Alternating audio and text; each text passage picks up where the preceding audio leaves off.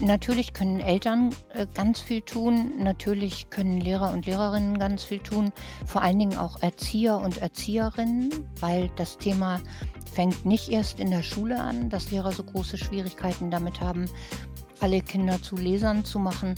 Er hat ja ganz, ganz viel mit dem zu tun, was vorher passiert oder nicht passiert ist. Also auch Erzieher und Erzieherinnen müsste man da ansprechen. Aber mir ist im Augenblick tatsächlich vor allem die Politik wichtig. Also ähm, das Thema, denke ich, wird in der Politik noch nicht ernst genug genommen. Kinderbuchstabensuppe, der Buchpodcast mit Stefanie Fischer und Iris Birger.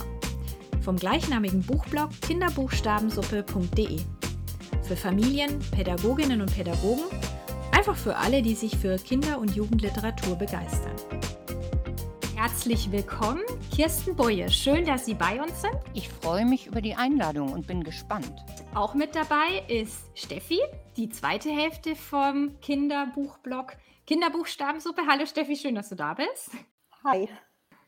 Und liebe Eva, du als Teil unserer Kinderredaktion bist heute auch erstmals dabei und hast Fragen mitgebracht für Kirsten. Sehr schön, dass du da bist. Hallo. Ja, genau. Hallo. Super. Ähm, Kirsten, wir haben immer am Anfang so eine ganz neugierige Frage. Und zwar interessiert uns so ein Blick in das Arbeitszimmer und wie es denn auf Ihrem Schreibtisch so aussieht. Das möchtet ihr gar nicht wissen. Also leider, leider gerade sehr, sehr äh, chaotisch obwohl ich ja immer mit dem Laptop arbeite, liegen drumherum Berge, Berge, Berge von Papiermaterialien. Das ist Post, die ich bekomme, zum Beispiel. Manchmal drucke ich Dinge auch aus. Das bedeutet alles zu erledigen, aber es kommt eben immer erst dran, wenn wirklich die Zeit dafür ist. Und ähm, vielleicht habt ihr es mitgekriegt, es ist gerade jetzt ein neues Buch von mir erschienen, Heul doch nicht, du lebst ja noch.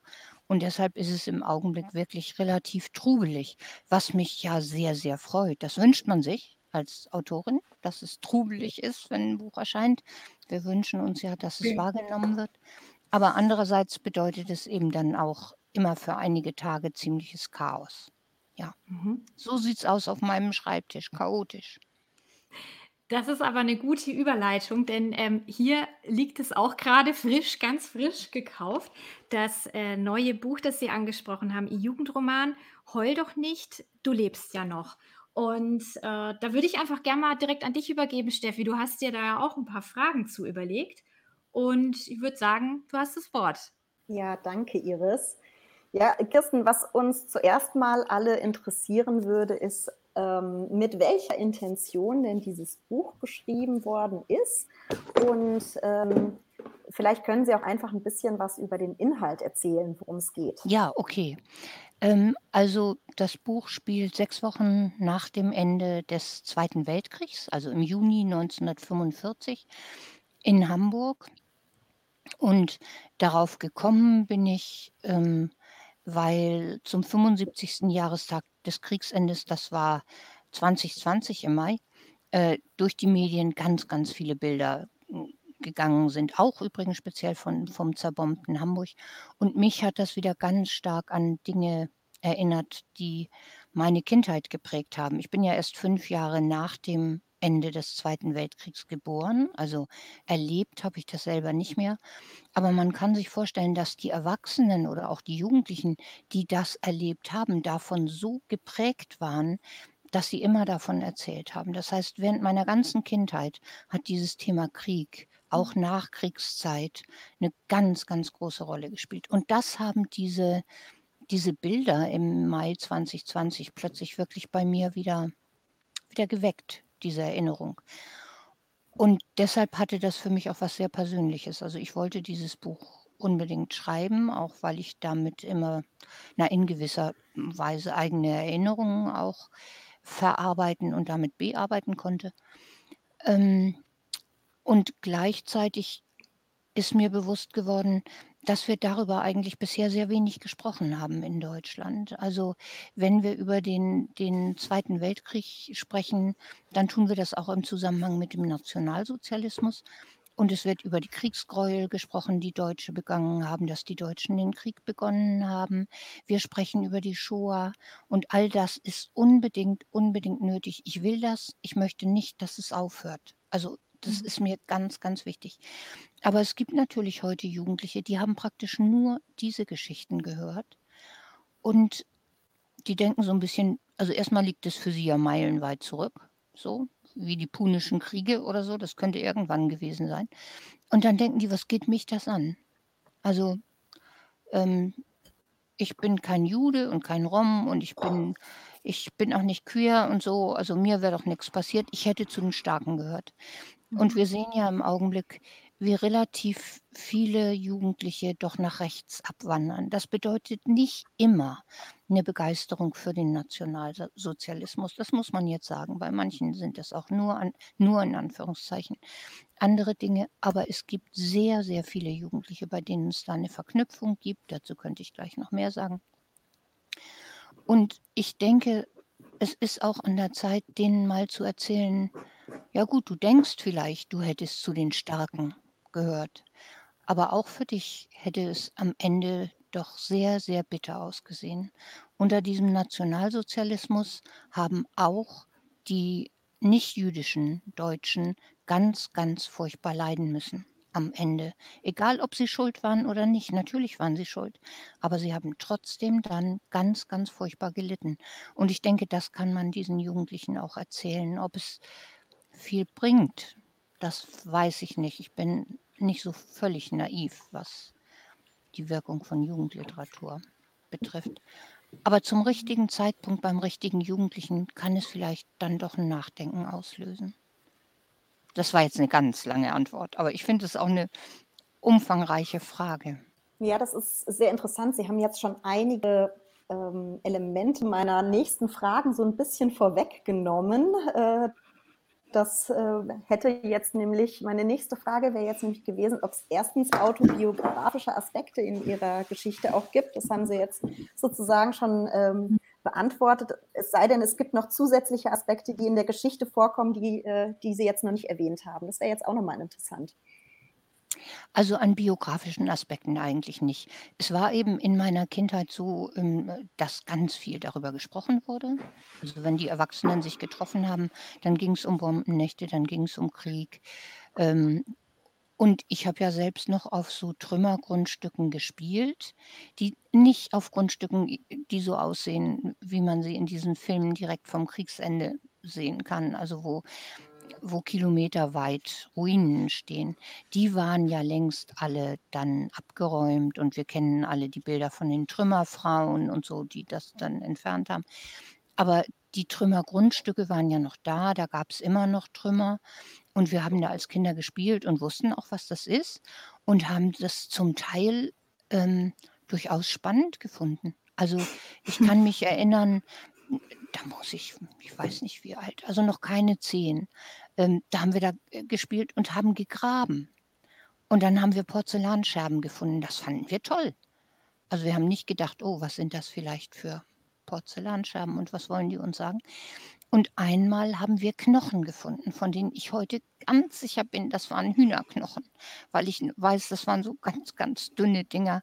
Das war wahrscheinlich nicht so was Furchtbares wie aber wir haben dann gedacht: „Oh, tatsächlich“ und so, da liegen Menschen, da sind Menschen ums Leben gekommen. Merkwürdigerweise hat uns das gar nicht so furchtbar erschreckt. Ähm, es war eher spannend. Ja, es war eher spannend. Mhm. Und dazu kamen natürlich die vielen Kriegsversehrten. Es gibt ja in diesem Buch den Vater von Hermann, der beide Beine verloren hat. Und, äh, für Kinder nach dem Zweiten Weltkrieg war es selbstverständlich, dass Männer kriegsversehrt waren. Das heißt, äh, dass sie amputierte Gliedmaßen hatten, Armprothesen, Beinprothesen. Der Vater einer Freundin war auch blind. Das gehörte zu unserer Kindheit dazu und all das ist dann eben in diese Geschichte auch ein Sehr interessant auf jeden Fall. Ähm, also auch aus meiner Familie kenne ich sehr viele Geschichten, die ähm, ja sogar noch mit Kriegserfahrung einhergehen und das dann nochmal in so einer Geschichte zu verarbeiten, das stelle ich mir auf jeden Fall sehr interessant vor. schwer sicherlich auch, aber auch interessant. Sie haben auch äh, ein, ähm, einen Aspekt angesprochen, ganz am Anfang, dass Sie gesagt haben, es ist Ihnen wichtig, dass Jugendliche eben nicht nur über den Nationalsozialismus und die Shoah in Kinderliteratur, in Jugendliteratur lesen, sondern eben auch über ja, die Nachkriegszeit. Jetzt sind Ihre beiden letzten Romane eben über diese äh, Zeiten gewesen, über Ende des Krieges, des Zweiten Weltkrieges und jetzt eben die Nachkriegszeit. Ähm, Gibt es darüber hinaus noch einen anderen Hintergrund, weshalb jetzt diese beiden Romane so dicht hintereinander zu, ich sage jetzt mal, einem doch ähnlichen Thema erschienen sind? Das ist wirklich das klingt unglaubwürdig, aber es ist wirklich mehr oder weniger Zufall, weil ich auf beide Themen ja auf völlig unterschiedliche Weise gestoßen bin. Also das Buch Dunkelnacht, das vor einem Jahr erschienen ist, das erzählt ja Endphasenverbrechen am letzten Tag des Krieges in einer bayerischen Kleinstadt. Und ähm, das ist alles historisch abgesichert. Also das äh, erzählt eigentlich historische Vorfälle. Das tut ja dieses Buch nicht. Das ist ja durch und durch fiktiv, bis auf den historischen Hintergrund. Der ist natürlich nicht fiktiv. Das stimmt alles. Ähm, und also auf dieses, auf dieses Endphasenverbrechenbuch bin ich gekommen bei der Lektüre eines hm, Buches von Harald Jener, Wolfszeit über die Nachkriegszeit. Und das hat mich sofort so, das hat mich angesprungen, das Thema, dass wenige Stunden bevor der Krieg für die Stadt zu Ende ist, man hört schon die amerikanischen Truppen, ähm, die Nazis noch 16 Menschen ermorden. Also das fand ich unvorstellbar. Und deshalb musste ich das Buch schreiben. Bei diesem war es das, was ich eben gesagt habe. Also die vielen, vielen Bilder, in den Medien zum Ende des Krieges, die bei mir einfach was getriggert haben. Ähm, insofern, außer dass sie beide mit dem Krieg und mit dem Kriegsende zu tun haben, haben die nichts miteinander zu tun. Und ich habe auch nicht die Intention, das bin ich jetzt schon ein paar Mal gefragt worden, äh, als nächstes wieder ein Buch über diese Zeit zu schreiben. Sollte mich wieder was anspringen, so wie das da zweimal passiert ist, dann, dann sicherlich, dann würde ich es tun. Aber das soll nicht von jetzt an mein Hauptthema werden, sondern Mhm. äh, ich möchte mir wirklich gerne die breite Palette an Möglichkeiten frei halten, die ich bisher immer gehabt habe. Mhm.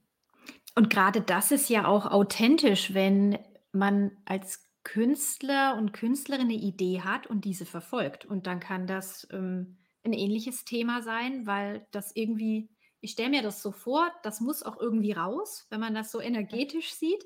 Das ist was, das muss erzählt werden und, ähm, vielleicht dient das Ganze dann auch 'nem größeren Bild und vielleicht ich fand das ganz gut, dass Steffi da eben drauf hingewiesen hat, erreichen beide Bücher zusammen auch Jugendliche noch stärker. Vielleicht geben sie die Möglichkeit, die verschiedenen Perspektiven einzunehmen und ich hoffe ganz, ganz stark, dass die einfach auch im Unterricht gelesen werden. Klar, dann ist so 'n bisschen auch der Druck dahinter, aber als als Klassenlektüre sehe ich da 'nen 'n ganz großes Potenzial einfach dabei. Also, mich würde das natürlich wahnsinnig freuen. Ich war ja mal Deutschlehrerin und ich gehe auch davon aus viele Kollegen sagen: „Ja, nie mein Buch im Unterricht, da wird's kaputtgemacht“ und so. Ähm, ich bin felsenfest überzeugt, dass Deutschlehrer und Deutschlehrerinnen Bücher im Unterricht nicht kaputt machen müssen. Dass es 'ne Möglichkeit gibt, mit, äh, Büchern im Unterricht so umzugehen dass im Gegenteil Jugendliche, die sonst nicht lesen und die auch dieses spezielle Buch nicht gelesen hätten, das dann lesen und dadurch 'n Zugang dazu kriegen. Also, Mhm. ob mir das selbst gelungen ist, habe ich keine Ahnung. Ich hoffe das einfach mal. Aber, ähm, ich weiß von meiner Tochter, die hatte Glück mit Deutschlehrern und bei der ist es wirklich so gewesen. Und, äh, deshalb würde ich mich natürlich sehr freuen, wenn eins dieser Bücher oder sogar beide im Unterricht gelesen würden. Natürlich, fände ich großartig. Steffi, da blicke ich mal in deine Richtung, denn, äh, bei uns bist du ja so als angehende Lehrerin für das Buch im Unterricht, äh, zuständig und du hast ja letztes Jahr schon ein Buch von Kirsten Boye rund um das Thema Flucht, ähm, da kannst du ja mal 1, 2 Sätze zu sagen, ähm, vorgestellt und vielleicht wäre das ja 'n Anlass. Also, klar, ist natürlich 'n Jugendroman, ähm, ältere Klassen, aber hast du da vielleicht jetzt dann Ambitionen, 'n paar Ideen zu schreiben, wenn wir das Buch rezensieren? Ja, also grundsätzlich finde ich ähm, es total spannend, Bücher im Unterricht zu behandeln, die vielleicht, ich sage jetzt mal, nicht so in der gängigen ähm, ja, Deutschunterrichtspädagogik, Literatur auch schon auftauchen. Das muss man mal gelesen haben, sondern auch mal was Frischeres, was Neueres, egal zu welchem Thema. Ähm, das finde ich grundsätzlich spannend. Ich finde aber, man muss sich vorab mit einem Buch beschäftigt haben, um äh, das auch pädagogisch aufzuarbeiten und das auch im Unterricht wirklich gut einsetzen zu können. Das muss nicht nur für eine bestimmte Klassenstufe passen, es muss auch ein Stück weit zur Klasse passen. Ähm, mhm. Da muss man eine Klasse kennen dazu, um zu sagen, okay, dieses Buch, das bringe ich jetzt in die Klasse hinein, das möchte ich mit dieser Klasse besprechen. Das muss auch irgendwie in einem Kontext passen, finde ich. Ähm, also da müssen viele Aspekte einfach, sage ich jetzt einfach mal so, passen, dass ich ein bestimmtes Buch einbringe. Und jetzt ganz spontan würde ich sagen, wenn wir eines der äh, Bücher, Dunkelnacht haben wir ja schon äh, kurz vorgestellt, ähm, aber wenn wir das äh, neue Buch äh, von Ihnen, Kirsten, vorstellen würden, dann äh, könnte ich mir durchaus vorstellen, äh, da ein paar Tipps zum Unterricht mit reinzubringen äh, auf unserem Blog. Allerdings, wie gesagt, vorab ganz genau äh, lesen und sich vorab intensiv mhm. damit beschäftigen. Ich finde, das macht das einfach aus. Ich, so aus dem Stegreif werde ich keine Tipps dazu geben. Das, das finde ich aber auch richtig, ja, genau. Ich wollte sagen, vor allen Dingen der Hinweis, äh, dass nicht alles für jede Klasse passt. Also, das finde ich ganz, ganz, ganz wichtig. Man kann manchmal mit dem Buch ja auch mehr Schaden anrichten. Man will irgendwas erreichen und erreicht das genaue Gegenteil. Also, ich denke, da muss man genau gucken, ja. Also, deshalb, ich würde mich freuen, aber ich denke tatsächlich nur in so einer offenen Form. Sehr schön. Und Kirsten, Sie haben vorhin noch was gesagt, dass Sie, ähm, dazu gerne auch noch ein bisschen mehr sagen könnten so diese Verbindung zu rechts, die Sie feststellen. Vielleicht dazu auch noch ein, zwei Worte, dass Sie so eine Entwicklung sehen, dass Jugendliche dahin abdriften. Hm, das habe ich mir vorhin noch gemerkt. Das wäre ganz interessant für mhm. uns und auch für die Hörerinnen und Hörer. Naja, das sehe ja nicht nur ich. Also und wir sehen vor mhm. allen Dingen im Augenblick auch, äh, generell ja eine erschreckende Entwicklung, wenn wir die Demos von Impfgegnern angucken, die ja zunehmend auch von rechts dominiert werden. Und man kann sagen, ja, also die werden ähm, die die werden geradezu gekidnappt von rechts. Also das äh und viele Leute, die da vielleicht aus anderen Gründen mitmarschieren, merken gar nicht, was da passiert. Also Jugendliche ähm, driften in der Regel im Alter zwischen 12 und 15 nach rechts ab. Und zwar nicht aus ideologischen Gründen. Das muss man sich ganz klar machen. Also es kann natürlich sein, dass jemand aus so einer Familie kommt, dann hat er dieses Gedankengut von Anfang an im Kopf. Oder er lebt in einer dieser Kleinstädte, von denen es ja leider vor allen Dingen im Osten immer mehr gibt, in denen auch die Jugendkultur von solchem Gedankengut dominiert ist. Da gibt es dann kaum noch was anderes. Aber dass Jugendliche sich solchen Gruppen anschließen, das tun sie in den seltensten Fällen aus ideologischen Gründen. Das tun sie, um zu einer Gruppe zu gehören, ähm, um da den Rückhalt dieser Gruppe zu spüren, mhm. um ihr Selbstbewusstsein zu stärken, um Zusammengehörigkeitsgefühl zu haben und so weiter und so weiter. Also was, was auch ähm, für eine kirchliche Gruppe gelten würde oder hm, für, für eine Mannschaft im Sportverein oder was auch immer. Mhm. Nur steht eben gerade diese Gruppe zur Verfügung. Auf irgendeine Weise haben Sie den Kontakt, dann rutschen Sie da rein. Und dann nehmen Sie natürlich die Ideologie der Gruppe an. Und es haben jetzt schon mehrere Leute gesagt, na ja, aber weißt du, da gehst du ja relativ weit, wenn du dann sagst, gibt aber auch dann eine Bewunderung für den Nationalsozialismus oder meinetwegen für Soldaten oder so. Aber da müssen wir uns einfach mal den Hintergrund ein bisschen genauer angucken. Wenn wir uns zum Beispiel Musikgruppen äh, angucken, die in dieser Szene populär sind, dann hießen so ungefähr die bekanntesten, die sind inzwischen verboten, Lanza, also das ist ja der Begriff für die Soldaten der Wehrmacht gewesen, äh, oder Stahlgewitter. Das sagt ja schon sehr, sehr viel aus. Das ist die Musik, die ähm, von diesen Jugendlichen geliebt hm, wird und die Gruppen nennen sich natürlich nicht umsonst. So. Und es gibt ganze Modemarken, die davon leben. Ähm, es gibt eine, eine Modemarke, die heißt Constable. die wurde nur gegründet und benannt, weil wenn ich 'n Constable-Shirt trage und die Jacke darüber offen trage, dann sieht man nur die Buchstaben NSDAP. Es würde ja solche Modemarken nicht geben und die würden sich ja nicht äh, nicht tragen können, wenn es nicht ausreichend Jugendliche gäbe, die die Kleidungsstücke kaufen. So, also, äh, und es zei zeigt eben auch, dass drumrum 'ne ganze Industrie entsteht, 'ne Musikindustrie. Ähm, es gibt äh, es gibt rechten Rap, hm, der inzwischen die die Rap und Hip-Hop-Charts erobert und da auf Platz 1 und 2 steht von der Sänger heißt Chris Ares und, äh, der ist, ähm das ist 'n Held in der Szene. Der ist in seinen Texten inzwischen vorsichtiger geworden, als er es früher war, weil man weiß, dass von 'ner bestimmten Grenze an Texte verboten werden, Musikstücke verboten werden, so wie übrigens auch die Vorgängermarke zu zu Constable verboten worden ist. Also, äh, da sind die inzwischen dann schon vorsichtig. Mhm. Aber das zeigt ja, dass es diese Verbindung gibt und ja. Mhm. Ja. Jetzt brauchen wir irgendwie so 'n ganz großen Schwenk. Vielleicht was Fröhlicheres jetzt, ja? Ja, und ich Vielleicht was mal sagen Zuversichtlicheres. ja, aber wir wir wir wollten genau mit dem Aktuellen starten und da hat sich das doch super angeboten, dass das grade eben auch auf dem Schreibtisch bei Ihnen liegt und los ist. Und, ähm, ja, also vielen Dank schon mal für den für den für den tiefen Einblick. Und jetzt gucke ich mal in Evas Richtung als unser unsere Kinderredaktion, als unser Lesefuchs. Eva, Hut ab erst mal, was du alles liest, wie viel du liest, dass du, ähm, ganz, ganz viel von Kirsten Boye liest. Also, erst mal ganz viel Applaus in deine Richtung und auch für deine Vorbereitung, denn du hast dir Fragen überlegt. Und, ähm, da übergeben wir jetzt einfach mal komplett das Wort an dich, dass du deine Fragen stellen darfst. Oh, da freue ich mich Ja. jetzt. Ja, genau.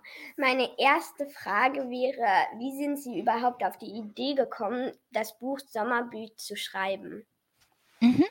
Also, das beantworte ich sofort. Vorher sage ich aber auch noch mal, dass ich's wirklich toll finde, dass du dabei bist, weil ich schreibe ja meine Bücher für Kinder oder für Jugendliche und dann ist es macht es manchmal ja auch gar nicht so viel Sinn, immer nur mit Erwachsenen darüber zu reden. Deshalb finde ich's wirklich toll, dass du, ähm, dabei bist und auch Fragen stellst, ähm, und uns außerdem jetzt aus dieser düsteren Ecke rausholst. Das finde ich auch sehr schön, denn Sommerbüt ist ja nun kein düsteres Buch, das kann man ja wirklich sagen. Ähm, also, das ist ja 'n Buch, das spielt, ähm, in im Norden Deutschlands an einem Meeresarm und inzwischen habe ich ja auch schon häufiger gesagt, das Vorbild für diesen Meeresarm im Buch ist die Schlei. Und die Schlei ist eben ein Meeresarm ganz bisschen südlich von der dänischen Grenze, ungefähr 52 Kilometer lang. Viele Menschen denken immer, das ist 'n Fluss, weil's eben aussieht wie 'n Fluss, aber in Wirklichkeit ragt da das Meer ins Land rein, so. Also, es fließt nicht Wasser aus'm Land ins Meer, sondern das Meer ragt ins Land rein. Und am Ende dieser Schlei, äh, liegt die Stadt Schleswig mit der alten Stadt Haithabu. Das war das Wikingerzentrum, als es noch die es war die größte Stadt Nordeuropas, äh, vor 1.000 Jahren. Kann man sich heute gar nicht mehr vorstellen, wenn man da hinfährt. Und in der Nähe dieser Schlei, wo die Landschaft übrigens, finde ich, ganz, ganz, ganz, ganz schön ist ich mache jetzt hier mal touristische Werbung für die Gegend. Ähm, äh, also, äh, da in der Nähe haben mein Mann und ich seit 20 Jahren eine ganz kleine alte Tagelöhnerkarte. Also, wo früher Tagelöhner drin gewohnt haben. Und wir finden's da unheimlich schön, gehen auch viel spazieren. Und dann haben wir bei einem Spaziergang an der Schlei tatsächlich so ein Haus entdeckt, wie's im Buch später vorkommt als Haus von Oma Inge.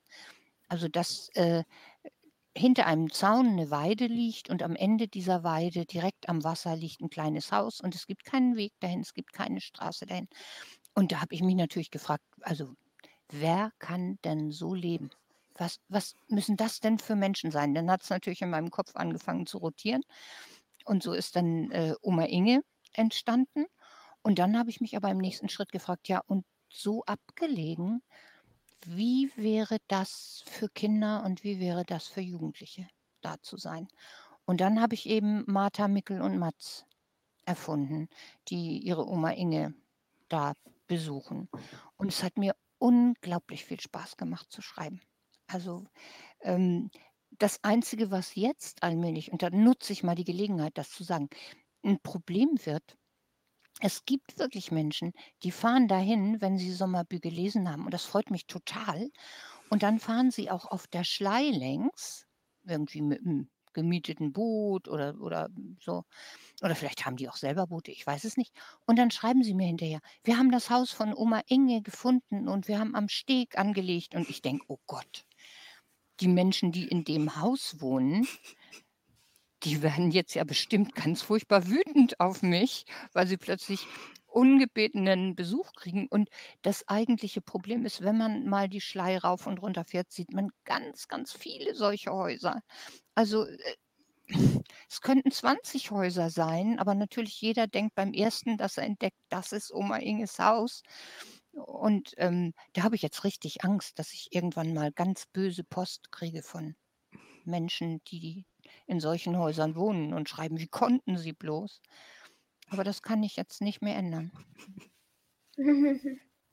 Aber Ja. was ich dann auch noch mal schreibe äh, erzähle weil jetzt habe ich ja Angst vor vor unfreundlicher Post von den Menschen, aber es gibt ja auch einen Laden in dem Buch in der kleinen Stadt, der gehört einem Hannes und da habe ich Post gekriegt von einer Frau, die schreibt äh: „Woher wussten Sie das? Der Laden hat meinem Onkel gehört und der hieß Hannes.“ Und ich wusste das nicht. Ich habe mir das einfach ausgedacht. Und das finde ich so, so schön. Das pass so was passiert manchmal. Und dann gibt's ja die Steuermannsinsel, äh, im Buch und die hat auch 'n Vorbild, das heißt Lotseninsel. Und derjenige, der jetzt auf der Lotseninsel die Gaststätte betreibt, der hat mich auch angeschrieben und, ähm, hat geschrieben, ich soll doch mal vorbeikommen, aber da weiß ich nicht, ob ich mich da traue. Aber also, das heißt, ich kriege auch schöne und freundliche Post aus der Gegend. Ja, Ja, also so bin ich dazu gekommen. Also, das war ja deine Frage, ne? Mhm. Genau. Meine zweite wäre Frage wäre dann: Was finden Sie toll an dem Buch? Na ja, ob ich also, ich denke, ich selbst sollte mal vorsichtshalber gar nichts toll finden. Also, so als ähm, seine eigenen Bücher, denke ich, sollte man ja, kann man nicht sagen, finde ich finde ich toll. So, ich kann sagen, was ich toll fand beim Schreiben so oder was ich toll finde jetzt an der Leserreaktion. Aber sonst wäre das ja ziemlich eitel, wenn ich sagen würde, so, das finde ich toll an dem Buch. Ähm, ich merke an den Reaktionen von Lesern und Leserinnen, ich dass die so 'ne Mischung, glaube ich, ganz gut finden. Also, dass die so die Gegend und die Landschaft ganz schön finden und denken: „Ach ja, da da wäre ich auch gerne mal.“ Dass die ganz schön finden, wie die Menschen zusammenleben. Also, zu Anfang lebt Oma Inge ja ziemlich einsam, aber es kommen ja immer mehr Menschen dazu und die halten alle ja auch sehr zusammen. Ich glaube, das spielt auch 'ne Rolle. Und, ähm Jugendliche, glaube ich, identifizieren sich auch mit Martha und verstehen so die Probleme, die sie hat, wenn sie bei Oma Inge ist. Ähm, oder im im 2. Band auch die Probleme, die sie mit dem Ennis hat, den sie ja sehr mag und dem Albert, der sie sehr gerne mag und dem Konflikt, der da für sie entsteht. Also, ich glaube, alle Leser und Leserinnen mögen so unterschiedliche Sachen. Aber was sie, glaube ich, alle mögen, ist, dass das so 'ne wohlfühlige Geschichte ist. Also Ja. Eva, Genau. was gefällt dir denn an dem Buch so besonders? Jetzt gebe ich mal die Ähm Frage ganz kurz an An dich. Eva. Ja, ähm, mir gefällt an dem Buch halt besonders, dass die auf so 'ner Insel spielt und auch am Meer. Weil wir fahren Siehst halt auch gerne mal an die Nordsee. Ah ja, guck mal, eigene Erfahrung. Aber das ist das, was ich über die Landschaft gesagt habe auch, ne? Also, Ja. dass das 'ne Rolle spielt. Genau. Meine nächste Frage wäre dann: Was ist Ihr Lieblingsband von den 3 Sommerbü-Büchern? Das kann ich dir überhaupt nicht sagen. Also, zuerst habe ich habe ich ja nur den 1. Band geschrieben und wollte nie 'ne Fortsetzung schreiben und das schwöre ich. Das hatte ich nie vor. Wenn ich klug gewesen wäre und gewusst hätte, dass es eine Fortsetzung gibt, dann hätte ich das auch dem Verlag gesagt und der hätte das den Buchhandlungen gesagt. Die bemühen sich ja viel mehr um Bücher, äh, für die es Fortsetzungen gibt, weil sie dann wissen, dann können wir auch die Fortsetzungen noch verkaufen. Verstehst du? Aber ich wusste das überhaupt selbst noch gar nicht. Ich wollte nur diesen einen Band schreiben. Und dann habe ich so viel, es ist ungelogen, so viel Post und Mails gekriegt. Und zwar wirklich von Kindern und von Erwachsenen. Sogar von einem ein Mann hat mir geschrieben, das fand ich so nett. Ich bin 74 Jahre und ich glaube, ich bin der älteste Sommerbü-Fan. Das fand ich super. Und das kannst du dir vorstellen, wenn dir so viele Leute so viel Nettes zu einem Buch schreiben und dann am Schluss meistens auch schreiben, gibt es eine Fortsetzung, dann ist es total schön und dann fängt es wirklich in deinem Kopf wieder an zu rattern. Und du überlegst, wie könnte eine Fortsetzung aussehen? Was könnte mit diesen Menschen in dieser Gegend im Fortsetzungsband passieren? Aber wenn ich all diese Post nicht gekriegt hätte, hätte ich das nie geschrieben. Also weder den zweiten noch den dritten Band. Und welchen Band ich am liebsten habe, kann ich ganz schlecht sagen, weil ich finde, die sind auch ein bisschen unterschiedlich. Und der, der dritte Band ist ja jetzt der neueste, also der ist ja jetzt erst vor vier Monaten oder so, ja, vor vier Monaten erschienen. Und das war für mich spannend zu schreiben, weil es da ja diese Schneekatastrophe drin Ja. gibt. Und so eine Schneekatastrophe habe ich wirklich, wirklich mal erlebt als ich 27, 28 war, da gab es sowas in Norddeutschland. Da sind viele Menschen ums Leben gekommen. Und äh, in der Sommerbü-Gegend war die vor allen Dingen war die besonders schlimm. Da habe ich damals aber nicht gelebt. Aber die Menschen reden bis heute davon und erzählen eben diese Geschichten, dass man ein paar Schritte aus dem Haus gegangen ist und hat es nicht wiedergefunden und so. Mhm. Ähm, und da wollte ich einfach gerne drüber schreiben und das fand ich total spannend, mich dann auch selbst nochmal an diesen, diesen Schnee zu erinnern. Und dann habe ich aber immer gedacht, naja, sowas wird es nicht, nicht mehr wiedergeben durch den Klimawandel. Aber jetzt weiß ich, dass das Quatsch ist. Also erstens gab es im letzten Winter ja nochmal ziemlich schlimme Schneefälle. Äh, und äh, dann ähm, sagen die Meteorologen auch, das kann, wenn es eine bestimmte Wetterkonstellation wieder gibt und die kann es wieder geben, dann kann das jederzeit wieder passieren, auch heute. Das hat Mhm. dann nichts mit Klimawandel zu tun. Und insofern, ja, fand ich es dann auch okay, dass ich das geschrieben habe. Ja. Ähm, wann haben Sie denn gemerkt, dass Sie das erste Mal Bücher schreiben wollten? Mit fünf. Also mit fünf Jahren habe ich mein, ähm, mein erstes Buch geschrieben. Also ich fand, das war, mein, war ein Buch. Ähm, ich konnte damals lesen und schreiben, das hatte ich mir selber ge- beigebracht, aber du kannst dir vorstellen, wie das aussah, wenn ich geschrieben habe. Also ich, es gab keine Pausen zwischen den Wörtern und die Wörter waren natürlich auch ganz falsch geschrieben und so. Und es war natürlich auch alles ganz, ganz kurz. Und wir hatten gar nicht viel Geld damals, meine Eltern und ich. Und ähm, mein Vater kriegte sein, wenn er zur Arbeit ging, da gab es damals nicht eine Kantine oder sowas, dann nahmen die Männer Butterbrote mit. So. Die wurden morgens geschmiert und dann wurden sie in Butterbrotpapier eingewickelt. Und auf solchem Butterbrotpapier habe ich mit fünf meine erste Geschichte geschrieben. Die heißt Gisela und der Brand. Und es geht um das Mädchen Gisela, das, sie nach, das kommt nach Hause und das Haus brennt und sie ruft Papa, Papa, komm und Papa kommt und alles wird gut. Und das ist die ganze Geschichte. Und darunter Ja. habe ich geschrieben, der zweite Band heißt Gisela bei den Tieren. Das heißt, ich hatte schon vor, Fortsetzungen zu schreiben, aber den zweiten Band finde ich leider nirgendwo mehr. Also ja, ich, ich wollte immer Bücher schreiben. Also bis 15 oder so. Und dann bin ich vernünftig geworden und habe gedacht, davon kann ich nicht leben. Das, und das stimmt übrigens nur vom Bücherschreiben, können die allerwenigsten Menschen leben. Das muss man, finde ich, wissen, wenn man das werden will. Das ist der tollste Beruf und man soll den Wunsch nicht aufgeben, aber man soll gleichzeitig überlegen, wovon man seine Klamotten, sein Essen und seine Miete bezahlen kann. Man kann das ganz gut zu Anfang mal parallel machen mit einem anderen Beruf. Das ist, glaube ich, ein viel besserer Start. So, und dann ah, wollte ich das nicht mehr werden. Dann bin ich Lehrerin geworden. Das war ich sehr gerne. Aber wirklich, war ich wirklich sehr gerne. Es gab eine Klasse, in der war ich das nicht so gerne.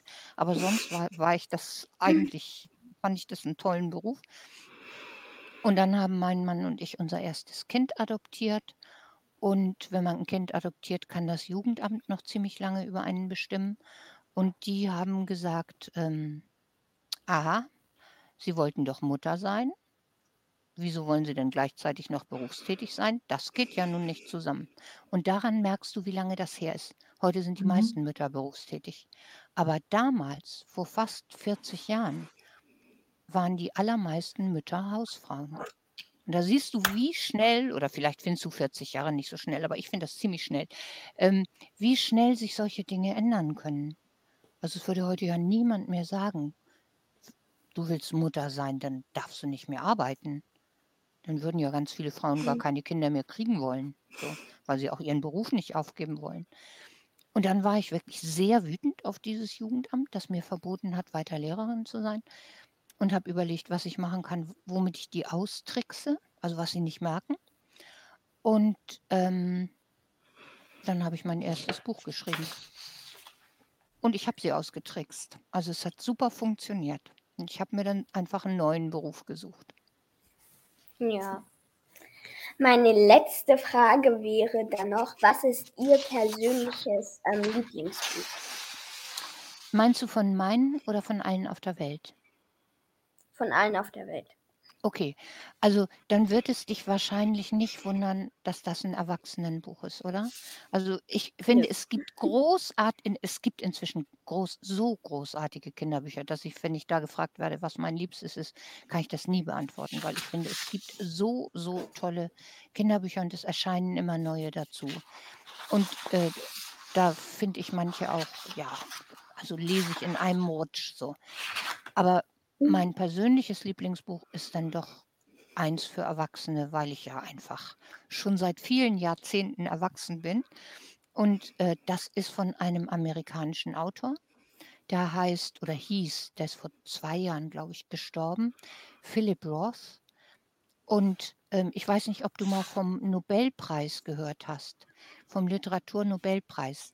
Das ist der größte Preis für Literatur weltweit. Also kriegt man auch ungefähr eine Million, wenn man den kriegt. Und den vergibt äh, die schwedische Akademie. So. Das ist wirklich der aller, allergrößte Preis. Und weltweit warten die Menschen jedes Jahr darauf, wer kriegt diesmal den Literaturnobelpreis. Und für viele Jahre vor seinem Tod haben immer alle gewartet, dass Philip Roth den kriegt. Hat er aber leider, leider nicht. Ist er zu früh gestorben. Und mein Lieblingsbuch stammt von dem und das heißt Der menschliche Makel. Das ist ein ganz tolles Buch. Mir geht es oft so, wenn ich Bücher lese, dass ich merke, der Autor oder die Autorin hat geschummelt irgendwo. Also die haben sich irgendwo so durchge, durchgemogelt. So, das, ich glaube, das merkt man mehr, wenn man selbst auch manchmal mogelt. Und ähm, in diesem Buch wird an keiner Stelle geschummelt. Das stimmt alles. Das ist einfach nur ganz, ganz großartig. Also wenn du, ich, jetzt bist du zehn, ich würde sagen, in zehn Jahren, vorher lohnt das echt noch nicht, ab- aber in zehn Jahren kannst du es mal lesen, der menschliche Makel. Vielleicht findest du es dann genauso gut wie ich. Ja. Ja, vielen Dank, Eva, für deine tollen Fragen. Ähm, ich hoffe, die Antworten waren okay für dich. Ja, alles super. Ah, prima. Eva, dann treffen wir uns in zehn Jahren wieder und dann stellst du den menschlichen Makel vor, oder? treffen uns in der. Runde wieder. So richtig mit Hightech. Das wird spannend, wie das dann aussieht. Das höre ich mir aber bestimmt an. Dann. Schön. Danke, liebe Eva. Du, wir nehmen dich jetzt mit. Wir schwenken mal äh, Richtung Leseförderung, die Lesekompetenz. Sie engagieren sich da sehr stark. Und wir haben jetzt kürzlich ähm, bei NDR Kultur ihr Interview gesehen oder gehört. Und da sagten sie Folgendes. Uns geht ein Fünftel der Menschen schon so früh für qualifizierte Berufe verloren. Viele von denen werden später auf soziale Unterstützung angewiesen sein. Und wir lassen die einfach so früh durchs Netz fallen.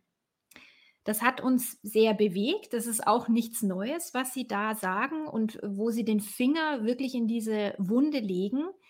Da würde uns einfach noch mal interessieren, gerne auch die verschiedenen Perspektiven, die wir bei dem Thema einnehmen. Was würden Sie denn Eltern, Lehrkräften und gerade auch Pädagoginnen und Pädagogen so ganz, äh, global, um in dieses Thema mal einzusteigen, mitgeben, wo wir jetzt aktuell auch stehen, ähm, in einer Pandemie mit all den Folgen, die das ja, was da war, auch nicht besser gemacht haben. Ich weiß, das Genau. ist eine sehr große Frage, aber Ihr erster Impuls, der zu dem Thema einfach raus muss. Hm.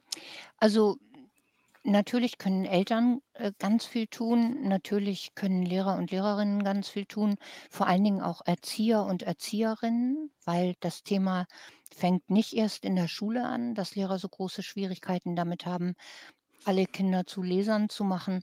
Er hat ja ganz, ganz viel mit dem zu tun, was vorher passiert oder nicht passiert ist. Also auch Erzieher und Erzieherinnen müsste man da ansprechen. Aber mir ist im Augenblick tatsächlich vor allem die Politik wichtig. Also ähm, das Thema, denke ich, wird in der Politik noch nicht ernst genug genommen. Das kommt einem ja auch vor wie so ein ganz kleines Thema. Es ist ja nicht mal Bildung insgesamt. Und Bildung insgesamt ist ja auch nur ein kleines Thema für die Politik. Die haben ja noch mit ganz vielen anderen Themen zu tun, also mit ähm, Klimawandel, Umweltschutz, Wirtschaftspolitik, Außenpolitik. Äh, Da, da gibt es ja viele Themen. Und Lesen ist dann, erscheint dann wirklich belanglos im Vergleich. Und das ist es aber eben nicht, weil die Fähigkeit, lesen zu können, die Grundvoraussetzung für alles Weitere ist. Äh, Es gibt ja diese Iglu-Studie von 1900, also ich sage immer noch 1900, daran merken Sie, wie alt ich bin, von 2016, die erschienen ist 2017. Ähm, und die nächste Studie ist in diesem Jahr oder im letzten Jahr gelaufen. Da werden wir in diesem Jahr die Ergebnisse hören.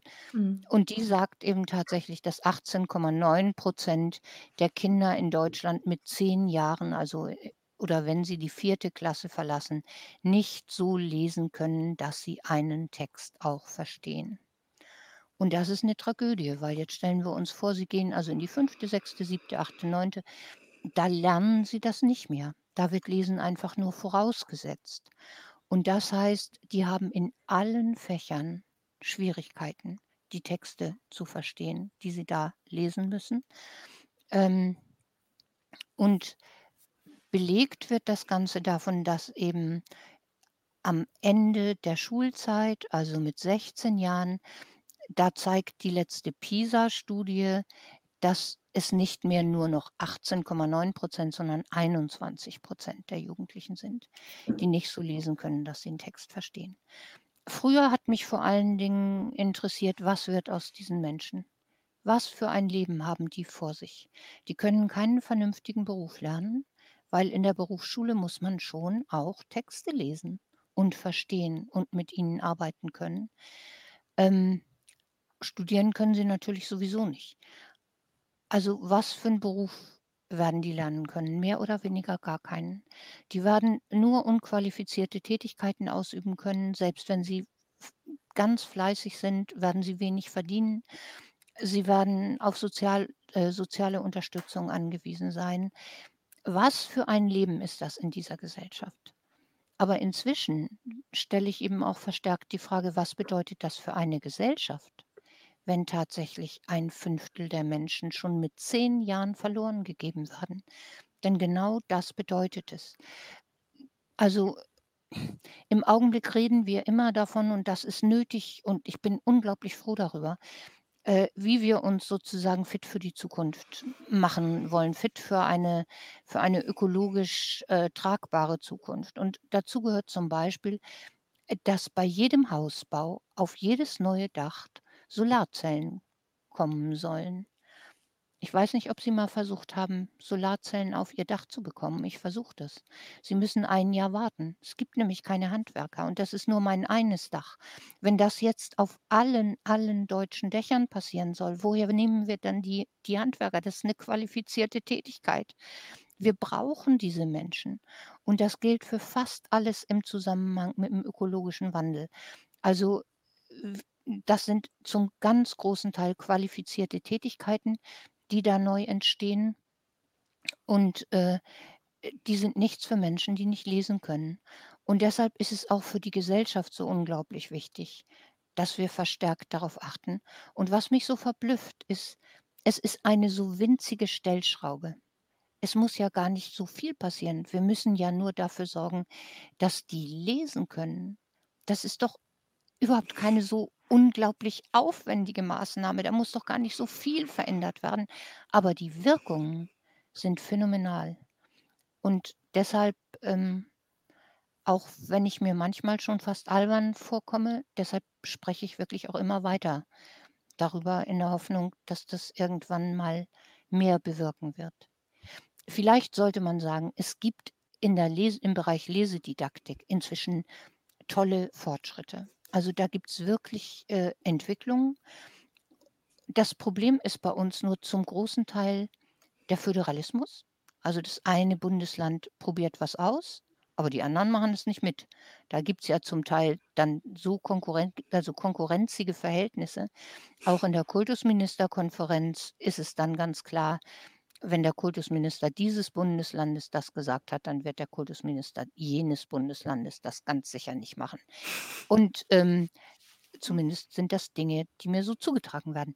Mhm. Und das heißt, wir müssen endlich anfangen, da breiter zu denken, erstmal zu sammeln. Was gibt es überhaupt schon an tollen Verfahren in den Kitas, in den Schulen? Und ähm, wie können wir die alle verbinden? Und ich bin mir ganz sicher, wenn wir das alles erstmal zusammentragen würden und dann den Bundesländern vorschlagen würden, das als Gesamtpaket zu übernehmen. Und wenn dann der Bundestag ein Paket beschlösse, ein finanzielles Paket, diese Maßnahmen zu unterstützen, denn natürlich wird das kosten, äh, dann könnten wir einen Schritt weiterkommen. Aber bis dahin, glaube ich, ist noch ein weiter Weg. Wann fangen wir damit an? Am Das ist besten morgen, wenn Sie ja. jemanden kennen, der Kirsten, Mhm. vielleicht eine Frage. Sie sind da ja in, gerade in Hamburg, auch mit Ihrer Petition, Sie sind da ja schon in, nicht erst seit, seit, seit gestern da an dem Thema dran. Können Sie da über die Erfolge, über die Zwischenerfolge, gerade jetzt so aus Hamburger Sicht, schon mal ein bisschen drüber berichten? Und was, was konnte man da bewegen? Weil das ist ja wirklich ein sehr gutes Beispiel, auf das wir da blicken. Ja, also es freut mich, äh, dass Sie das ansprechen. Hm, Hamburg hat relativ früh gemerkt, dass es nicht reicht, irgendwas in den Schulen zu tun, sondern dass die Probleme weit, weit davor liegen. Und wir konnten im November zum Beispiel äh, das 15. Jubiläum des Hamburger Sprachförderkonzepts feiern. Also Kinder, die die Sprache nicht vernünftig beherrschen, können auch nicht so lesen lernen, dass sie Texte verstehen. Ich will das jetzt hier nicht alles ähm, erklären, aber die lesen viel zu langsam dann. Mhm. Und äh, das bedeutet, das Arbeitsgedächtnis kann sich das alles nicht merken.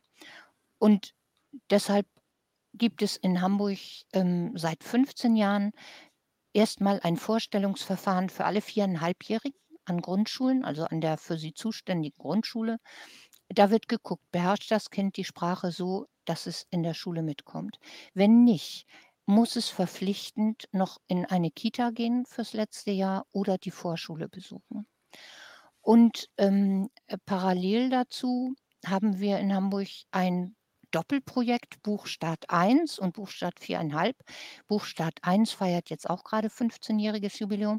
Da bekommt jedes Hamburger Kind bei der Vorsorgeuntersuchung 6, das ist die so mit ungefähr einem Jahr, vom Kinderarzt ein Paket mit zwei Pappbilderbüchern und einer Broschüre für Eltern, warum es Spaß macht, mit Kindern Bücher zu gucken, äh, warum das ganz wichtig ist, wie ihr Kind davon profitiert, wie sie selbst dabei Spaß haben können, dass sie das auch machen können, wenn sie denken, sie sind keine großen Vorleser. Und das gibt es äh, in praktisch allen in Hamburg vertretenen Sprachen, zumindest in den allermeisten. Und das sind jedes Jahr etwa 20.000 Kinder, die geboren werden in der Stadt und die dann mit einem Jahr dieses Bücherpaket bekommen. Und bei diesem Vorstellungsverfahren für die viereinhalbjährigen, da gibt es dann die Fortsetzung. Da bekommen die Kinder dann einen kleinen Rucksack, den sie dann hinterher ganz stolz aufsetzen. in dem ist äh, das sogenannte Hamburger Geschichtenbuch. Das ist also das haben wir extra für diesen Zweck entwickelt und das ist so zusammengestellt, dass es unglaublich viele Sprechanlässe bietet. Also nicht nur Geschichten, sondern Geschichten, über die man dann auch vernünftig mit den Kindern sprechen kann, die ihren Wortschatz ähm, ausweiten. Es gibt Wimmelbilder, über die man sprechen kann und also ganz viel. Ist wirklich total durchdacht, dieses Buch. Das bekommen dann wieder ungefähr 20.000 Kinder. Und äh, die Erzieherinnen und Erzieher und die Vorschullehrerinnen und Lehrer bekommen eine Fortbildung zum Umgang mit diesem Buch. Das heißt, in dem letzten Jahr vor der Schule wird es dann auch ganz gezielt eingesetzt. So. Außerdem ähm, macht Hamburg an den Grundschulen, ähm, also erprobt Hamburg an den Grundschulen eine ganze Menge. Lesen spielt wieder eine Lesen und Schreiben spielt wieder eine viel größere Rolle als früher, nimmt deutlich mehr Zeit ein. Das ist wichtig, weil, äh, man Lesen nur durch Lesen lernt. Das heißt, man muss ganz, ganz viel lesen, um es, äh, zu können und das passiert wieder an den Hamburger Schulen. Es werden verschiedene Konzepte, sogar bayerische Konzepte übernommen und ausprobiert. Da ist Hamburg sehr, sehr offen und auch sehr erfolgreich. Und schon in dieser Iglu-Studie, von der ich eben gesprochen habe, also äh, die wir die im Jahr 2017 veröffentlicht wurde, hatte, das habe ich gesagt, äh, war das Ergebnis in Deutschland 18,9 Prozent der Kinder können nicht sinnentnehmend lesen. In Berlin sind es 25 Prozent der Kinder und da sagen wir dann, naja, kein Wunder, hoher Anteil äh, von Kindern mit Migrationshintergrund, schwierige soziale Situation und so weiter. Und wir würden ja erwarten, auch in Hamburg ist der Prozentsatz höher als bundesweit, wo auch die bayerischen Dörfer eine Rolle spielen. Aber in Hamburg sind es nur 13 Prozent, die nicht sinnentnehmend lesen können. Das ist immer noch viel zu viel. Aber es zeigt eben tatsächlich, wie auch in einer Stadt, in der über 50 Prozent der Kinder, die neu eingeschult werden, einen Migrationshintergrund haben, ähm, es möglich ist, das Lesen zu vermitteln. Und auch in Hamburg müssen wir noch weitermachen. 13 Prozent reichen nicht. Mhm. Und vor allen Dingen jetzt nach den beiden Pandemiejahren wird es auch da schwieriger geworden sein. Aber ich finde, es macht Mut zu sehen, diese Maßnahmen helfen tatsächlich. Dankeschön. Das ist sehr, sehr, sehr anschaulich haben Sie das gerade beschrieben. Sehr schön. Also da äh, werden wir auch noch mal den Diskurs gerade mit dem, was Sie jetzt gesagt haben, gerne noch mal unterstützen. Das freut mich sehr. Es ist äh, sehr interessant, über die Maßnahmen in Hamburg zu berichten, nicht nur, weil ich selber noch Familie in Hamburg habe, die jetzt auch zur Schule geht, sondern auch, weil ich ähm, hier in Hessen Ähnliches mitbekommen äh, habe. Ähm, meine zwei größten Kinder haben tatsächlich auch noch solche Buchpakete gekriegt, äh, zwei Stück eben in der Vorschulzeit und eins dann zu Beginn der Schulzeit. Ähm, das ist dann aber eingestellt worden, leider, dieses Projekt. Ähm, mein jüngster Sohn hat es schon nicht mehr bekommen. Und ja, ich finde es immer schade, wenn solche Projekte da einfach nicht mehr weitergeführt werden. Und ich habe zumindest jetzt in meiner Erfahrung, ähm, in meiner Lehrtätigkeit, die ich jetzt schon parallel ausgeführt habe, habe ich die Erfahrung gemacht, tatsächlich Kinder zum Lesen zu motivieren, die das von zu Hause sehr wenig kennengelernt haben, die ähm, generell mit Büchern sehr wenig in Kontakt gekommen sind. Denen fällt es auch sehr schwer, sich dann in der Schule, in der Schulbibliothek mal damit auseinanderzusetzen, dieses Medium Buch in die Hand zu nehmen und die dann zu motivieren, tatsächlich sogar kurze Geschichten, kurze Bücher zu nehmen, das ähm, zu lesen, das fand ich sehr schwierig, diese Motivation aufzubauen. Dabei ist es so wichtig und habe als Lehrkraft die Erfahrung gemacht, ähm, da muss man immer hinterher sein, ähm, auch, auch wenn es manchmal schwierig ist. Und da würde mich interessieren, Kirsten, was haben Sie da für ja, persönliche Erfahrungen als Lehrkraft gemacht? Ähm, man muss wirklich bedenken, dass das lange, lange zurückliegt und dass die Alternativen, die Kinder und Jugendliche zur Verfügung hatten, ja bei weitem nicht die waren, die sie heute haben. Wenn wir uns angucken, womit sie sich heute beschäftigen den ganzen Tag, dann ist es vielfach eben YouTube oder sie zocken.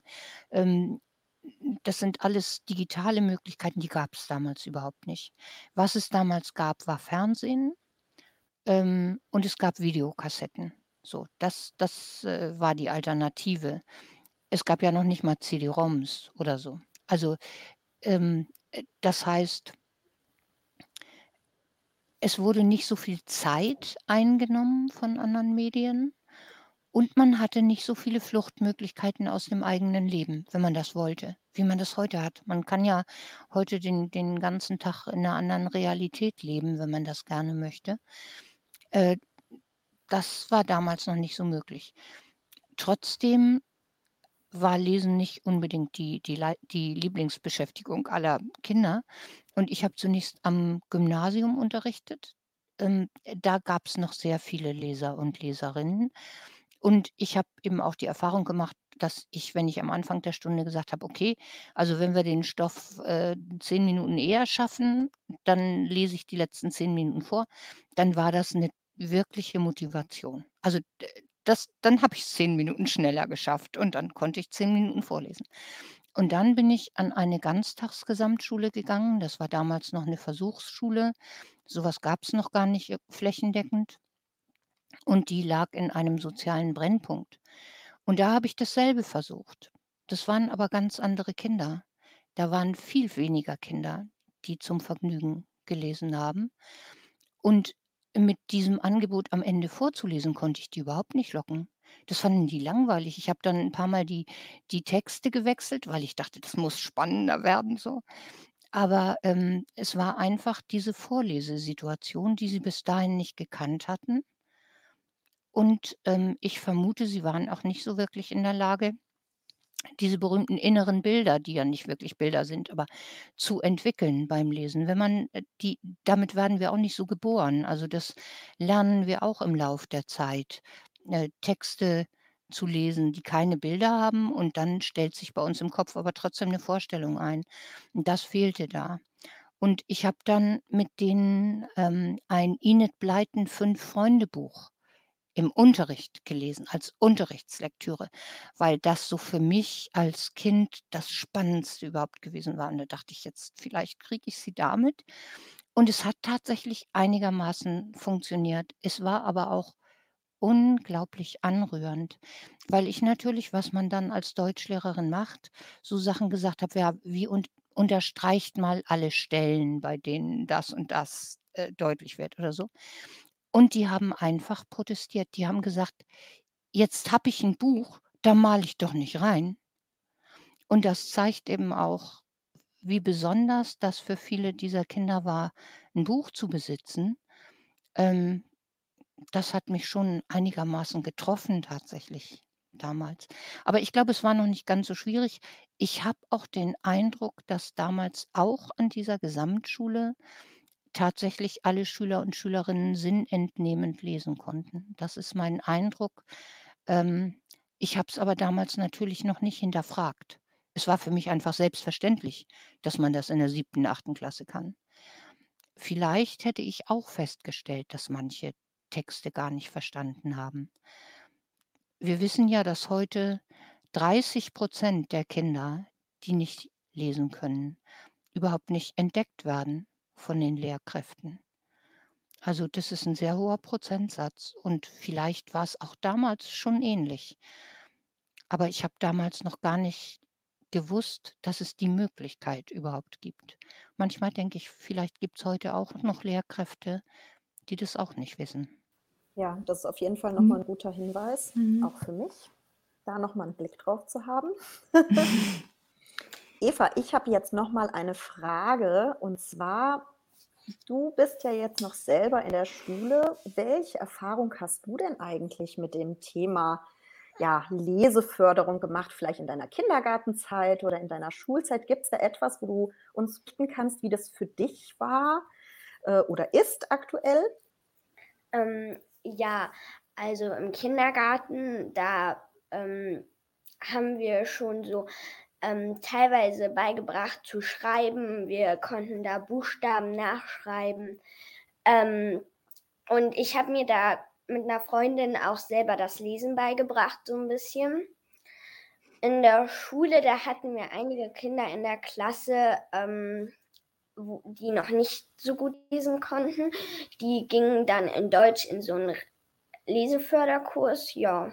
Wurde denn bei euch auch vorgelesen in der Klasse oder habt ihr als Schülerinnen und Schüler vorlesen müssen? Gab es vielleicht ein Buch, was ihr auch gelesen habt als Klassenlektüre in der Grundschule?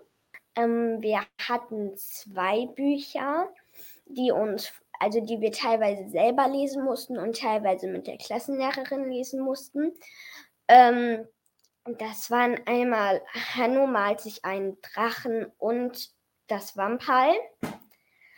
Ähm, ja, und dann mussten wir dazu solche Aufgaben bearbeiten. Ja, also mir hat es sehr richtig viel Spaß gemacht. Okay. Aber du liest auch gerne. Gab es denn auch äh, Klassenkameraden oder Klassenkameradinnen, die gesagt haben, ach, wie blöd, dass wir jetzt ein Buch lesen? Ja, ich denke schon. Ja, okay. Also ja, da sehe ich die Aufgabe bei den Lehrkräften, da vielleicht noch mal ein bisschen mehr zu motivieren. Oder vielleicht auch zu Hause dann noch mal als Eltern zum Lesen zu animieren. Danke, Eva, nochmal für deine Sicht auf das Thema Leseförderung aus Sicht der Schülerin. Gerne. Liebe Eva, bevor du dich, bevor du dich zurücklehnst, ich habe noch eine ganz, ganz, das, das war so eine Frage, die wollte ich dir gerne noch stellen. Ähm, hast du denn einen Tipp ähm, an, an Freundinnen und Freunde, die sagen, oh Eva, du liest vielleicht so dicke Bücher und ich traue mich gar nicht so ran an dicke Bücher oder ähm, ich, äh, ich habe gar nicht so Lust und jetzt müssen wir ein Buch lesen oder ich muss ein Buch vorstellen. Eva, du als Zielgruppe, du bist ja genau in dem Alter. Hast du einen Tipp? Also wie, wie kriegt man denn Spaß am Lesen? Also was, was würdest du denn da dein, deiner, deiner Gruppe an Leuten so mitgeben? Ähm, also als erstmal vielleicht, dass die Eltern vorlesen und ähm, auch, dass die Kinder sich ein eigenes Buch aussuchen, was sie spannend finden.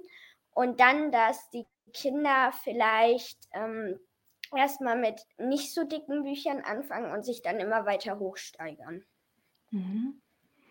Und ähm, wo kriegst du den ganzen Buchstoff her, ähm, Eva? Also klar, ich denke mal, ne, von, von zu Hause, aber ähm, gehst du dann in den Buchladen, gehst du in die, in die Bücherei, in die Bibliothek? Wie machst du das so? Also in der Schule, wir hatten eine eigene Schulbibliothek. Da habe ich mir ziemlich viel ausgeliehen und ähm, jetzt leihe ich mir in der Bibliothek auch sehr viel aus. Mhm. Okay, schön. Also das waren super Tipps, Eva. Vielen Dank nochmal dafür. Jetzt haben wir tatsächlich, ähm, Kirsten, noch ein paar Fragen aus unserer Community mitgenommen. Wir haben nochmal gestern gefragt, ähm, ob es jemanden gibt, der etwas von Ihnen wissen möchte. Und tatsächlich haben uns äh, einige Fragen erreicht. Die erste Frage, die uns erreicht hat, war, gibt es Schritte in Ihrem Autorinnenleben, die Sie heute anders gehen würden? Klingt komisch, aber ich glaube nicht. Also, ich glaube, das hat sich alles, ähm, relativ organisch und relativ ungeplant entwickelt. Und es hat sich natürlich für mich ganz, ganz toll und erfreulich entwickelt. Ähm ich glaube, zum jeweiligen Zeitpunkt war es immer das zumindest für mich Richtige, was ich geschrieben oder was ich getan habe. Manche Bücher würde ich heute wahrscheinlich anders schreiben. Wenn ich jetzt Bücher lese lesen würde, die ich vor 25 Jahren oder so geschrieben habe, würde ich vielleicht sagen: „Ne, komm, das würde ich jetzt anders schreiben.“ Aber, ähm, Schritte anders tun, glaube ich tatsächlich nicht. Was Mhm. mir gerade bewusst wird, ja sehr, sehr schön ist, wenn man das sagen kann. Das ist ja toll. Freut mich Mhm. für mich, ja. Ja, das hat auch was mit Vertrauen, äh, in in sich, in die Dinge zu tun und dass es geschieht. Wahrscheinlich. Wir kommen zur nächsten Frage und zwar ist das eine Frage, wer aufmerksam zugehört hat, der äh, die Frage wurde schon beantwortet und zwar: „Welches Ihrer eigenen Bücher ist Ihr Lieblingsbuch?“ Ich glaube, die Frage können wir können wir direkt weitergehen, oder? Ja, also, weil ich das nicht wirklich nicht beantworten kann. Ich ich habe Ja. kein Lieblingsbuch bei meinen eigenen. Mm-mm. Okay, und dann, äh, kommt, äh, keine Frage, sondern einfach nur: „Wir sind große Fans.“ Das wollten wir auch mitgeben. Das kam auch. Das ist aber total schön, weil ganz im Ernst, das sind ja die Dinge, die uns also, ich glaube auch die anderen Autorinnen und Autoren, die uns motivieren, weiterzumachen, auch wenn man mal irgendwo hakt oder so, was ja auch öfter passiert. Ist sowas ist unglaublich motivierend und ermutigend. Denken Leser und Leserinnen vielleicht manchmal nicht, aber ist so. So, und dann hätten wir noch eine Frage aus der Community. Welches Buch war denn für Sie am aufwendigsten zu schreiben? Ähm, am aufwendigsten war wahrscheinlich ein Buch, das heißt Alhambra. Das ist 2007 erschienen, spielt in Granada im Jahr 1492, ist eine Zeitreisegeschichte. Und dazu habe ich erst mal 'n halbes Jahr die historischen Fakten recherchiert. Und das heißt, es war sehr, sehr aufwendig, aber ehrlich gesagt war es auch eine Freude, weil es mir so die Erlaubnis gegeben hat, ein halbes Jahr nur all diese Dinge zu lesen und anzugucken. Und, ähm, also aufwendig und anstrengend sind in diesem Fall nicht das Gleiche. Ja, Alhambra hat, glaube ich, knapp 500 Seiten und ist ungefähr ab 12. Das habe ich tatsächlich auch noch nicht gelesen. Das steht direkt auf meiner Liste oben. Man merkt mich. immer, wenn wir fleißig mitnotieren, ne? Das, ja. das sieht man schön. ähm, dann haben wir noch äh, die vorletzte Frage. Über welche Themen schreiben Sie besonders gerne? Das kann ich gar nicht sagen. Ich finde, das Großartige ist, dass ich die Möglichkeit habe, tatsächlich über alle Themen zu schreiben, die mich tatsächlich irgendwann mal berühren. So. Und das können ganz, ganz unterschiedliche Themen sein. Das können ernste Themen sein, das können aber auch eher lustige Dinge sein. Ähm, das können gesellschaftliche Themen sein, das taucht ja eben immer mal wieder auf. Historische, politische. Ähm, die Möglichkeiten in der Kinder- und Jugendliteratur sind ja ganz, ganz vielfältig. Und deshalb, ich habe ja über Obdachlosigkeit geschrieben oder über äh, Geflüchtete oder, ach ja, also es gibt ja eine ganze Menge. Aber gleichzeitig habe ich eben auch ganz vieles geschrieben, das einfach nur unterhaltsam ist. Und ich finde, diese Möglichkeit, das beides zu machen, die hilft enorm, weil ich glaube, sonst würde es vielleicht auf die Dauer auch belastend werden, wenn man sich immer nur mit Problemen auseinandersetzen würde. Und immer nur so Unterhaltung wäre mir, glaube ich, zu wenig. Also diese Mischung, äh, die ist für mich wichtig. So, und die letzte Frage ist, welche Bücher haben Sie Ihren Kindern am liebsten vorgelesen? Also, äh, erstmal habe ich ihnen natürlich alles vorgelesen, was mir selbst als Kind gefallen hat. Und da ich ein großer Fan von Astrid Lindgren war, habe ich natürlich Astrid Lindgren rauf und runter vorgelesen. Und beim Vorlesen von Bullabü kam dann ja auch der Anstoß zu meiner eigenen Möwenweg-Reihe. Das, äh das war wirklich ganz toll. Und, ähm, dann habe ich aber auch ganz viele Bücher aus der öffentlichen Bücherei vorgelesen.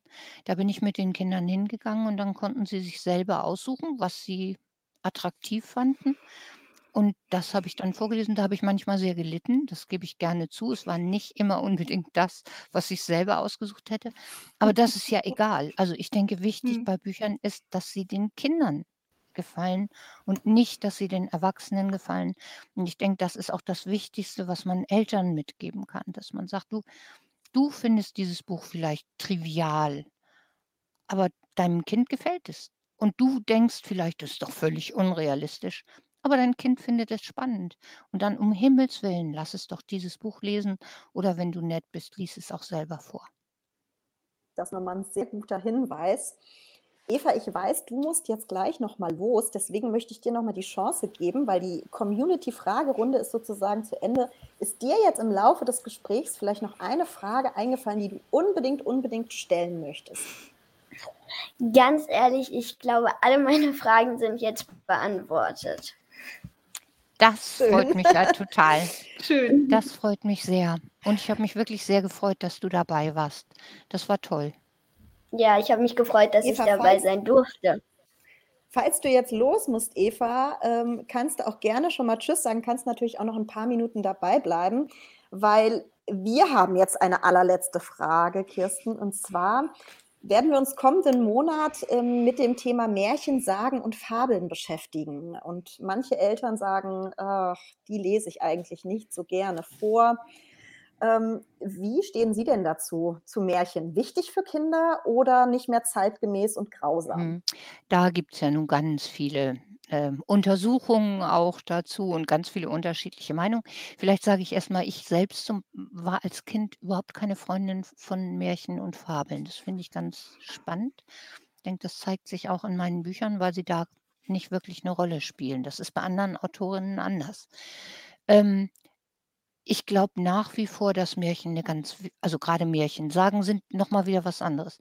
Aber dass Märchen, äh, 'ne ganz wichtige Funktion erfüllen. Die haben ja dieses ganz klare Schema von Gut und Böse. Und, äh, in der Phase, in der Kinder überhaupt erst ihr moralisches Bewusstsein entwickeln, mit dem werden sie ja nicht geboren. Und das ist auch von Kultur zu Kultur unterschiedlich, was also, ähm, positiv, was negativ bewertet wird. 'N paar Dinge sind kulturübergreifend, ähm, werden negativ bewertet und gelten als böse, aber es gibt da ja große Unterschiede. Äh, aber überhaupt diesen diese Differenz von Gut und Böse kennenzulernen, dafür glaube ich, sind Märchen eben 'ne ganz tolle Möglichkeit, auch weil das alles so schlicht und so eindeutig ist, wie's ja in der Wirklichkeit nie ist. Also, so realistische Geschichten könnten das nie auf diese klare Weise vermitteln, weil reale Menschen einfach so nicht sind. Und es siegt immer das Gute. Das ist ja 'ne ganz tolle und optimistische Aussage, die hoffentlich Kindern auch 'n Optimismus, ähm, mit auf den Weg gibt. Dann wird oft das Böse bestraft. Wir sind heute ja mit dem Bestrafen so 'n bisschen vorsichtiger und überlegener, zum Teil genauer. Aber für Kinder ist das natürlich auch ganz wunderbar zu sehen, der Böse kriegt Ärger, so. Das ist das, was Kinder möchten. Und deshalb glaube ich, vor allen Dingen in so 'ner frühen Kindheitsphase sind Märchen tatsächlich was Großartiges. Und dass sie grausam sind, das ist ist ja so abstrakt. Das sind ja das wird ja nicht ausgemalt wie in irgendwelchen Büchern, sondern das ist so ein Satz. Und in der Regel stecken Kinder das wirklich also nach meiner Erfahrung, einfach so weg.